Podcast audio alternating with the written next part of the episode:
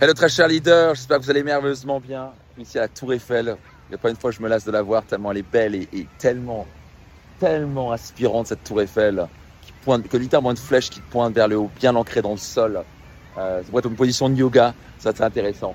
Et euh, je ne sais pas si vous connaissez vraiment l'histoire de Gustave Eiffel, mais euh, ils l'ont construit, enfin, il l'a construit bien sûr avec des ouvriers en deux ans seulement euh, pour euh, l'exposition universelle en 1889 qui était à Paris. Et les Parisiens ont trouvé, les Français ont trouvé ça absolument horrible. Et ils avaient prévu, après la fin de l'exposition, de l'enlever.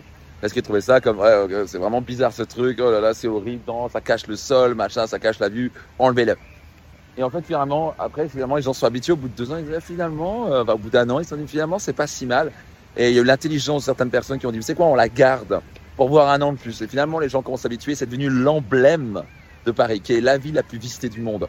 Paris aurait sûrement 30 à 50% de moins de touristes sans cette tour Eiffel.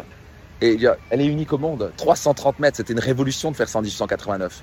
Euh, donc juste pour vous dire que, vous savez quoi, il y a beaucoup de gens quand vous allez faire quelque chose, quand vous faites quelque chose d'innovant, quand vous êtes là pour changer votre vie, quand vous êtes là pour, euh, pour euh, réaliser vos rêves, et vous allez faire des trucs incroyables. Les gens vont faire, mais c'est quoi ton truc? Pourquoi tu fais ça? Pourquoi tu veux réaliser ça? Mais arrête, fais pas comme...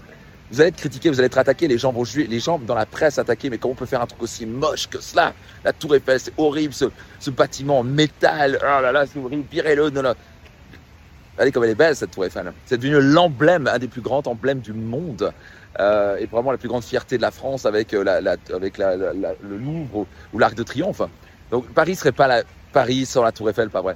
Et donc juste pour vous dire que dans les moments où vous allez avoir, vous avez vos rêves, vous allez pousser, vous allez avancer, vous allez avoir vos rêves, les gens vont dire mais c'est quoi cette tour Eiffel C'est quoi votre tour Eiffel déjà? Et une fois que vous allez réaliser votre tour Eiffel, je peux vous garantir une chose, les gens vont vous attaquer, vous critiquer, vous.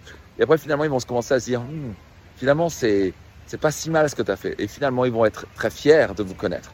Et vous allez devenir une source d'inspiration autour de vous. Donc vous savez quoi? Vous avez une tour Eiffel à construire, vos rêves. Quel, je suis juste curieux, dans les commentaires quelle est la tour Eiffel que vous voulez construire dans votre vie?